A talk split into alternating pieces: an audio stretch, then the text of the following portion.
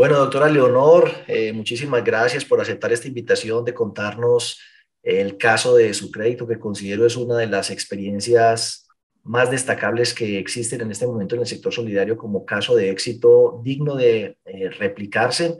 Y antes de darle la palabra y que nos cuente muy brevemente quién es eh, usted, pues yo la conocí hace muchos años cuando estaba dando seminarios y conferencias en el sector solidario precisamente como directora eh, de Quindío Solidario y ahorita me la encuentro como gerente de su crédito. Cuénteme un poco quién es Leonor y cómo llega a esa posición y cómo ha sido esta aventura. Bueno, Diego, muchísimas gracias y, gracias a todos los que nos están viendo y escuchando en este momento. Em, yo soy Leonor Rosario Espinosa, soy economista de profesión especializada en administración de empresas de economía solidaria. Eh, toda mi vida he trabajado en el sector solidario, en el sector cooperativo. Yo empecé a los 18 años trabajando en Avanza, que antes se llamaba en temas de cartera y de bienestar, y luego eh, muy chiquita empecé a dirigir eh, la, la, Asociación de Cooperativas y Fondos de Empleados de Quindío, que se llama Quindío Solidario que es un CONFECOP pues, a nivel regional. Em, como les contaba, durante toda mi vida he estado en, eh, solamente trabajando en el sector cooperativo. Em, he participado en muchísimas juntas directivas de entidades grandes. En, el caso de Confecop, siempre fui cerca de 22 años eh, directiva en Confecop. Eh, fui incluso presidente de, de Seguros de Equidad. Eh, todo el tema gremial, pero realmente mi, mi especialidad en Quindío Solidario y también el tema de éxito con Quindío Solidario fue de que nos entregábamos a asesorar a las cooperativas. Precisamente en ese asesorar de cooperativas, em, empecé con una cooperativa que tenía eh, asociada de ahorro y crédito, que era su crédito, y empecé a asistir a las juntas directivas eh, y a prestarles apoyo y cuando estaban en búsqueda de un gerente, eh, yo estaba tratando de conseguir un gerente para la cooperativa y el presidente del consejo insistía en que tenía que ser yo, pues yo tenía, yo realmente estaba como demasiado cómoda en Armenia, pero cuando usted lo retan y lo retan y lo retan de que claro, usted está, pues allá dice que tiene que hacer y, y es que le da miedo venirse aquí a hacer las cosas que allá dice que tiene que hacer. Entonces me cogieron como cortica y, y me vine para Manizales. Esta es una cooperativa muy joven, fue la última cooperativa de crédito que aprobó la Superintendencia de Economía Solidaria. Eh, solamente tenemos siete años funcionando.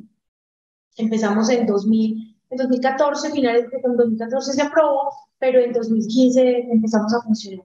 Pero realmente empecé como asesora estuve alrededor de seis, siete meses como asesora y ya después, como les cuento, me vine a, a probar suerte eh, ya untándome, como dicen en mi consejo, aquí en Manizales. Bueno, tiene mucho pues de simbólico y de significante el hecho de que es una cooperativa que nace precisamente en el eje cafetero y que justamente es dirigida por una mujer en una región en la que pues tradicionalmente hay mucho más machismo que en otras zonas eh, del país. Eso me parece inclusive todavía más loable, pero su crédito es en sí mismo, al igual que usted, un caso de éxito eh, que queremos conocer todos para, insisto, replicar aquello que es digno de hacerse. Eh, ¿Cómo ha sido la estrategia de su crédito que yo veo que ya está bordeando los 70 mil millones de activos cuando hace apenas unos tres años, cuatro años, a duras penas era 15 mil millones, es decir, ha multiplicado por cinco el tamaño de su activo en solo tres años. Eh, cuéntenos un poco qué, cuál ha sido esa evolución de su crédito, cuál ha sido el factor de éxito que les ha permitido semejante crecimiento y cuáles son los planes futuros eh, de su crédito, su estrategia de, expansión, qué le ha permitido llegar hasta aquí y cuál es la visión eh, de futuro de esta cooperativa. Bueno, realmente estos son varios factores. Primero, y es súper importante, la voluntad política de los directivos. Aquí, y, yo creo que toda la vida, tú que también has trabajado en este tema, eh, cuando uno llega al freno del, consejo de administración, cuando puede ser el mejor gerente del mundo y llega y da las ideas y el consejo no le copia, no tiene las manos completamente atadas. Aquí yo llegué a ayudar a, a, desarrollar un sueño que yo ya tenía. Y era un sueño de tener un aliado financiero propio, ¿cierto? Cuando yo llegué, en esta cooperativa eran cerca de 4.000 asociados, hoy tenemos más de 25.000. Son 4.000 asociados, todos, todos trabajaban en empresas de redes transaccionales, que son las más llamadas empresas de juegos del eje cafetero, que son Caldas, eh, Su Suerte, Quindío Facilísimo y en Risaralda Postal. Eh, ellos tenían el sueño de que, como han sido un sector estigmatizado, ¿cierto? Y los bancos que pereza abrirles cuentas, que no sé qué, o son personas que realmente eh, no son sujetos crediticios, no, no, no, tienen todo este tema financiero muy bien, muy bien eh, desarrollado. Entonces querían tener su propio aliado financiero. Cuando uno se mete en, en, en el sueño de esta gente y empieza a verle todas estas posibilidades, pero además la, la, la, disposición que ellos tenían para atender todo lo que yo en mi vida de cooperativa eh, estaba enseñando y que se tenía que hacer. Entonces, las ganas de ellos, las ganas de probarme también a mí, el tener un sector completa, un nicho de mercado listo que no le gustaba ni siquiera a los bancos. Nosotros atendemos gente estratos 1 y 2 en su mayoría, con, con eh, ingresos que no van más allá de 1.5 salarios mínimos. El 75% de mis asociados son madres cabeza de hogar, son mujeres madres cabeza de hogar. El darle la, la oportunidad a ellos de salir de agiotistas, de arreglar su casa, esta gente incluso cuando pierde su trabajo, siguen pagando en la cooperativa. Es encontrar el nicho de mercado, tener la voluntad política del consejo y algo súper importante, Diego, es tener un consejo de administración que piense en la cooperativa y no que piense en particular. Porque, bueno, te digo, cuando en mi experiencia como, como líder gremial, donde nos encontrábamos con una pared gigante y era que teníamos que, en muchas entidades, no decir en mayoría, pero en muchas, em, hay que darle al presidente viajes o a los directivos o no sé qué. Aquí no se ve eso. Aquí realmente ellos se meten al hombro de su cooperativa y empiezan, yo quiero el, comité de, riesgo de liquidez, yo manejo el comité de no sé qué, y ellos hacen sus actas, hacen sus cosas y aprenden, porque eran gente que ni siquiera era del sector cooperativo. Y entonces, con esa, con esa, esa energía que tenían de sacar adelante su sueño, se empezaron a meter en el sector. Y otro tema es que me dieron luz verde, vuelvo y les digo, en, en hacer lo que yo durante toda mi vida había aprendido. Lo que tú me enseñabas en todas las capacitaciones, lo que yo peleaba con las de tributaria, lo que peleaba con tú. Cuando llegamos éramos 11 empleados, hoy somos 110 empleados. Eh, éramos tres departamentos, hoy somos 25 departamentos del país, 390 municipios, que me han permitido sacarle jugo a algo que no tiene competencia en el sector cooperativo y que nos da el mismo estatus de un banco. Y es que nosotros como cooperativa, yo tengo cuatro corresponsales bancarios, eh, perdón, cooperativos, que son su suerte apostar facilísimo y supergiros. Pero esos cuatro corresponsales me dan 26 mil puntos de transacción en todo el país, donde cualquier asociado mío tiene su cooperativa de 6 de la mañana a 10 de la noche de domingo a domingo. Cuando sale a la esquina, ya tiene donde sacar su plata, pagar su crédito, eh, hacer una consignación. Entonces, me da, me da un nivel de, de transaccional, un nivel transaccional impresionante, además que estamos en la red central, o sea, son 1.150 cooperativas más que, pueden, eh, que mis asociados pueden ir a transar allá, todos los puntos de los, de los cajeros de Servibanca, pero realmente mi ventaja competitiva son esos 26 mil puntos de transacción que me dan la cobertura que hoy tiene un banco o mayor cobertura. Por ejemplo, ahora estamos terminando o estamos revisando si, si podemos meternos eh, con, una, con unas comunidades en 18 municipios del país donde Colombia, que es el que está atendiendo a esa gente, no llega. Entonces, yo sí llego, porque yo llego incluso a las veredas, ¿cierto? E, es muy fácil. Entonces, viéndole todo ese, todo ese potencial que tenía, pues obviamente una persona que, que, que le ponga las ganas, con un equipo atrás que empuje y con un consejo que permita hacer cosas. Yo, ah, bueno, y algo súper importante que uno no puede perder de vista, Diego, por más grande que sea, y, y también fue algo que yo, que, que en todos mis años de, de trabajo en el sector cooperativo siempre he dicho, esto es de personas, a uno no se le puede olvidar que esto es una cooperativa y usted está tratando con las necesidades de la gente. Y cuando usted trata bien a esa persona, eso se vuelve un voz a voz, una cosa. hoy tenemos, por ejemplo, de los 25 mil, poquito más de 25 mil asociados que tenemos al mes de septiembre, eh, el 70% son de redes transaccionales, pero el 30% son de gente afuera, que no tienen nada que ver, pero que el voz a voz y el trabajo que estamos haciendo en mercadeo, pero tampoco le estoy robando asociados a ninguna cooperativa porque yo no me meto en, en, en, en, el camino de cooperativas. Yo no soy, yo no le compro cartera, por ejemplo, a cooperativas ni a fondos de empleados. Nosotros sí absorbemos cuando llegamos a una empresa que tiene, negociamos el tema del fondo. Si el fondo no quiere, también hemos llegado a empresas que el fondo no quiere, listo, perfecto, eh, están las dos entidades. Pero ahorita, por ejemplo, mi, mi, mi nicho de mercado también, además de las empresas de red transaccional, son las pequeñas microempresas. Entonces nosotros tenemos eh, descuento por nómina con las microempresas, le prestamos a la microempresa y le prestamos a los empleados de la microempresa.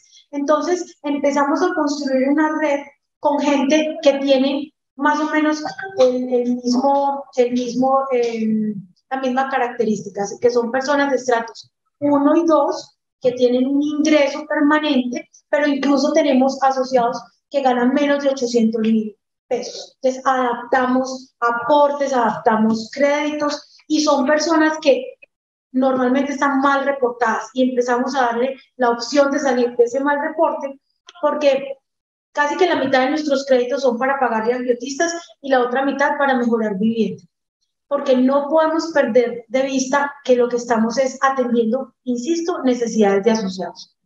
Entonces yo creo que, como pueden ver, es, es como un conjunto de cosas. Es encontrar el nicho del mercado, voluntad política y empezar realmente a aplicar, porque es que uno a veces de gerente tiene con una cantidad de información y se le llega al escritorio y se le olvida, no venga, es que hay que hacer esto, es que es juicioso haciendo esto, es que, es que el capacitador dice que esto, o sea, si uno empieza realmente a aplicar los temas, eso funciona. La otra fue cuando empezamos en eh, pandemia. Nosotros eh, éramos 30 personas fascinadas en una oficina ya, ya chiquitita. Eh, los primeros días dijimos, no, desde la casa. Al tercer, cuarto día, al cuarto día, nadie contestaba, esto era una locura, y yo les dije, nada, todo el mundo para la oficina. Todo el mundo para la oficina y aquí no hay pandemia. Hubo unos, me mandaron memes, hicieron de todo, pero no, aquí no hay pandemia. Lo mismo cuando empiezan, que es que el, el que se acabó con esta política, se acabó el país. Entonces dijimos, ven, podrán tener decisiones positivas o negativas, que afectarán positivo o negativamente la cooperativa. Pero, pero aquí la política es afuera. Aquí seguimos trabajando como venimos trabajando. Yo pienso que uno, el tema también es ponerle como positivismo a las cosas. Si yo digo, no, me subió la tasa de interés, ¿qué voy a hacer? Pues subirlo. ¿Qué más voy a hacer? Mis asociados tendrán que entender que, tengo que subir la tasa, como he subido también la de captación, tengo que subir la de colocación, ¿cierto? Y uno le hace entender a la gente de que es que, mira, estamos consiguiendo plata más cara, lastimosamente, pero te la ofrecemos rápido, te estamos haciendo las cosas así, así, así. Y, empezamos a no a vender la cooperativa desde el crédito, sino desde la satisfacción de las necesidades. Le hemos metido de verdad también mucho el tema a la parte de bienestar. Nosotros este año, por ejemplo, eh, invertimos cerca de 3 mil millones de pesos en bienestar, porque todavía seguimos funcionando muchas cosas como si fuéramos un fondo de empleados. Por ejemplo, como una cooperativa de crédito, pero damos regalo de fin de año todos los años. ¿Sí? Y que me regañen, pues, ¿no? Porque eso ya está, está aprobado por asamblea, está con excedentes, está con apropiaciones, con todo. No, porque yo me debo es al asociado. Entonces, si el asociado no existe, no existe la cooperativa. Si yo tengo el asociado contento, aquí no pasa nada. Entonces, realmente aquí somos de auxilios, de jornadas de salud, entonces amarramos el auxilio con la jornada oftalmológica y, con, y si no le alcanzó para las gafas, con un eh, eh, crédito convenio que es más barato. Entonces es eso, es llegar al asociado, hasta con lo que uno más piensa, con eh, la jornada para limpieza facial para las señoras, con la de las manos, y eso ayuda, porque la gente empieza a tener sentido de pertenencia y ya no se va, ya no se va a la cooperativa. Entonces, realmente son muchas cositas pegadas, pero que el resumen es encontrar un consejo realmente que trabaje en función de la cooperativa sin intereses propios, pero que tenga una mente tan abierta que las decisiones sean muy rápidas y que pienses en el colectivo y que todos miremos como para el mismo sitio. Y el mismo sitio nuestro es que queremos ser una entidad financiera. Queremos ser una cooperativa financiera en un par de años. ¿Y de propiedad de quién? De 25 mil, de 30 mil asociados, que son en su mayoría de redes excepcionales y de empresas pequeñitas. Ese es. Bueno, pues le cuento que lo logrado hasta ahorita es muy destacable y lo que usted acaba de mencionar, pues muy ambicioso. Así que la felicito por lo logrado y por lo que se sueña. Pues yo encuentro temas muy interesantes que merecen sin duda destacarse. Un hecho de que tres cuartas partes de la base social son mujeres, muchas de ellas cabezas de familia, la gran mayoría de los asociados personas de salario mínimo descartados por el sistema financiero y en manos de agiotistas y ustedes los han logrado sacar de allí, generan 110 empleos en, pues, con toda la formalidad del caso, pero además eh, creería yo que algo muy destacable es el tema de la innovación. Eh, este tema de contar con una red de 26 mil puntos, 1.100 corresponsales, pues a través de la red de COP Central, más los eh, otros medios o canales que ustedes tengan de acceso a los servicios, les da una cobertura y un potencial de crecimiento eh, muy grande, que creo yo pues explica sin duda el éxito que han logrado sin perder la esencia. Y pues los felicito y obviamente les deseo todo el éxito y que puedan alcanzar muy pronto ese sueño de ser cooperativa financiera, caso en el cual entonces ya van a ser vigilados por la superfinanciera. Hay unas seis cooperativas hasta el momento que han dado ese paso. Una cosa muy llamativa, y ya con esto la, la, voy a, a soltar, para no quitarle más tiempo en el tema de eh, eh, eso de, de, de, fusionar e incorporar otras cooperativas o fondos. A mí eso me parece muy valioso, sobre todo porque a pesar de que hay 1.300 o más fondos de empleados, por ejemplo, una gran cantidad de ellos son fondos de menos de mil millones de pesos de activos que les exigen casi que lo mismo que una cooperativa de ahorro y crédito, que la brecha de liquidez, que el comité de riesgo de liquidez, que el SARLAC, que el no sé qué, qué riesgos. Y, y, uno ve fondos de empleados, la gran mayoría que o no tienen empleados o tienen un empleado y ese empleado es todo. Pero la superintendencia dice que dónde está la segregación de funciones, pues que segregación de funciones va a tener uno con un empleado. También observo al interior del sector cooperativo financiero o con actividad financiera esas cooperativas del segmento micro 2, que son como 50 cooperativas de menos de 10 mil millones de pesos, que yo eh, no me imagino cómo hacen para cumplir con todas las exigencias que la superintendencia tiene y que pensaría uno, eh, una parte de la respuesta a eso es lograr economías de escala a través de integrarse, de fusionarse y de crear organizaciones con mayor capacidad eh, de competir, ¿no? Y que sean menos vulnerables a esos ataques de la banca que vienen y les compran la cartera. Son organizaciones muy vulnerables que se acaban de cualquier modo. Eh, y pues obviamente en esta coyuntura ahorita de tasas de interés, inflación alta, se preocupa uno mucho por la capacidad que tienen algunas organizaciones de poder eh, resistir esos choques externos.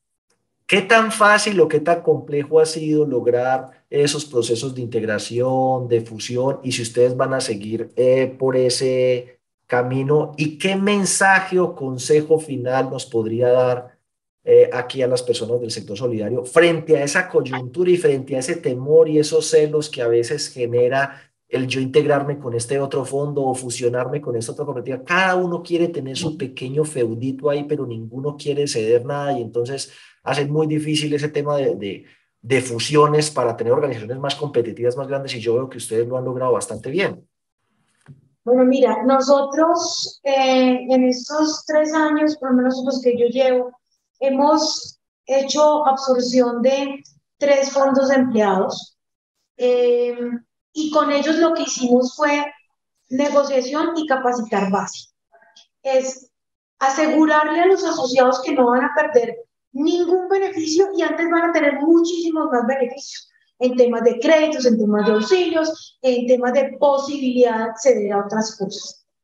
Em, siempre, siempre como sin atacar a directivos eh, y a empleados, porque nosotros lo que hacemos en estos casos es venga, se vuelven es una agencia de la empresa, nosotros respetamos absolutamente todo y, em, y recibimos incluso eh, eh, el último que estamos terminando de recibir con carteras del uno, cuando ya mis tasas por el uno, ojalá por Dios, esas tasas para Entonces, pero eso lo respetamos, ¿cierto? Es, es, es em, cuando, cuando la entidad está un poquito enredada en temas económicos, es llegar y hablar con ellos. Y, y, no, no llegar atropellando, sino mostrarle los beneficios que tiene. Hay veces es mejor ser eh, cabeza de, de, perdón, cola, cola de león que cabeza de ratón, como dicen. Pero es más mostrando el beneficio desde los asociados. Y, y respetando, nosotros en ningún momento hemos dejado sin trabajo la gente, Aquí el único que queda medio sin trabajo son los directivos y harto trabajo les cuesta también a veces conseguir esos benditos directivos que apoyen. Entonces, porque a los empleados siempre los estamos respetando. Nosotros la idea es que si alguna, alguna entidad chiquitica tiene problemas con su cartera, nosotros le ayudamos y compramos, y compramos la cartera, le respetamos todos los beneficios, bueno, todas esas cosas.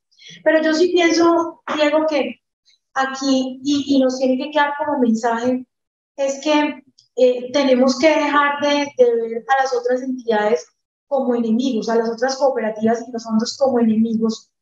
Y el enemigo nuestro, o sea, nosotros somos solo tal vez el 3% del PIB, pero el otro 97% del PIB lo tiene eh, lo tienen los bancos. Entonces es contra esos bancos. Nosotros en el caso nuestro lo tienen solo los ayotistas y contra ellos competimos, pero, pero es encontrar el nicho y empezar a trabajar en red. Si nosotros hacemos compras conjuntas, negociaciones conjuntas, si uno no, si, es, que, es que es muy complejo cuando, cuando uno le empieza a ver, vienen en una zona, entonces vienen dos, tres cooperativas, otra vez a, a ponerse en la zona. Listo, cada uno tendrá que buscar su nicho de mercado, pero no empezarse a competir una, una entidad una entidad con otra. Es, es mirar si esta entidad va, no sé, si el crédito va hasta tanto, pues entonces yo cubro ese tanto para acá. O si usted no tiene crédito, por ejemplo, como nosotros hoy no tenemos de vivienda, pues buscar otra entidad quien sí lo tenga y compartirnos esos asociados que tengan esas necesidades. Eh, si nosotros no empezamos realmente a hacer, eh, hacer una integración económica, toca como nosotros hacer como golondrinas unas quiotas, pero realmente que, que, que le vea uno el futuro, o sea, que seamos como sector gigante estilo Alemania o estilo Canadá, eh, no, no, aquí, aquí existen muchas cooperativas muy grandes donde aspiramos que en un par de años también esté eh, su crédito, pero, pero son, insisto, son, son son golondrinas, son especímenes así aislados eh, hasta el día que empecemos nosotros a, actuar como red. ¿Y han considerado la posibilidad de continuar fusionándose con otras cooperativas o fondos de empleados que de pronto no sean del sector. Em, el que, no, es que, es, que es igual, nosotros hemos hecho acercamientos con varios porque eh, la verdad las, las eh, exigencias normativas son muy grandes y no les da. Entonces nosotros lo que hacemos es eh, volvamos una agencia, la trabajamos como agencia, respetando las cosas, no, no, no vamos a tener ningún inconveniente en cuanto a eso. Y hemos estado en acercamientos de entidades chiquitas, de 50 100, 100 asociados que realmente no tienen en este momento como... Y fondos de empleados y cooperativas que ni, son de aporte y crédito, ni siquiera pueden captar ahorros hay algunos que inclusive sueñan con eso y yo les digo, mire, a nadie más le van a dar autorización para el ejercicio de la actividad la Última, hace siete la última fue usted hace siete años y no le van a dar a más. Y de las 175 yo creo que hay 100 que no están dentro del objetivo estratégico del Estado de que continúen porque son muy chiquitas. Entonces, menos esas otras, entonces diría uno, bueno, pues aquellas que consideren esa posibilidad de sumarse al esfuerzo de su crédito pues me gustaría eventualmente eh, dejar los datos de alguna persona que se pueda contactar con su crédito al final pues del video en aras de que pues exploren esas posibilidades de, de, fusión y de incorporación, fondos y cooperativas, de ahorro y crédito, de aporte y crédito, eh, con su crédito para que ese sueño pueda alcanzarse muchísimo más rápido. Claro que sí, y, y dejarles algo también, Diego, en, en el tintero para que lo piensen, y es que uno no puede tirarse una, una empresa solo por el ego, solo por decir, es que yo soy el administrador o yo soy el directivo de esta empresa. Y entre más días pase, van perdiendo los aportes los asociados, porque la pérdida se hace más grande y, y el aporte se va desapareciendo. Uno tiene, yo insisto, la esencia de esto es la persona y no tiene que guardar hasta el último momento la plata de la gente. Y si, esa, si ese modo de guardar la plata es fusionarme con otro sabiendo que igual voy a seguir ganando. O ser más competitivos. es que yo, yo me imagino un, fondo de empleado bien pequeñito que uno le pueda decir, a partir de este momento usted tiene 26 mil puntos en todo el país donde puede acceder a los servicios de su fondo de empleados en 25 departamentos de domingo a domingo total, que le podamos, que le podamos prestar más plata, que le podamos hacer, que, que, que la administración se olvide de estar presentando el informe a la superintendencia, que hay que presentar el informe del consejo, que hay que presentar el de riesgos, que no sé qué. Perfecto. Se concentren en atender al asociado. Solamente atender, solamente atender al asociado. Sí, eh, yo les debo, pues, si alguien está interesado en unirse este proyecto, nosotros siempre estamos compartiendo todos los datos, somos muy abiertos muy abiertos con, con números, con estrategias, incluso eh, todo lo que hemos hoy hecho en temas tecnológicos, porque además también estamos trabajando mucho en temas tecnológicos, eh, estamos haciendo una transformación digital de la cooperativa, porque no es solamente presencia física, sino que nuestra base está entre los 25 y 35 años a diferencia también de otras cooperativas, nuestra base es muy joven y le gusta mucho el tema eh, digital, entonces también nos tenemos que transformar allá. Si, si estas entidades que están, que están económicamente mal, que, saben, que, que, no, que no pueden con esto, se quieren unir, unir a nosotros, nosotros, insisto, guardamos absolutamente todo lo que la gente trae y eh, los volvemos una agencia y los volvemos parte de este proyecto porque queremos realmente que eso se vuelva una entidad financiera propiedad de eh, personas eh, comunes y corrientes. Bueno, doctora Leonor, pues muchísimas gracias por haber aceptado esta invitación. Eh, la felicito mucho por los logros que ha alcanzado. A usted, a los directivos y a todos sus asociados y empleados, equipo de trabajo, extiéndale por favor esas felicitaciones y pues muy pronto espero que esos sueños se materialicen y pues desearle muchísimos éxitos. Me sentiré igualmente feliz por los logros que ustedes alcancen. Espero que nos veamos muy pronto, de pronto para tomarnos por ahí un cafecito en alguna visita mía por allá Manizales. Allá seguramente llegaré. Bueno, Bienvenido siempre. Muchas gracias.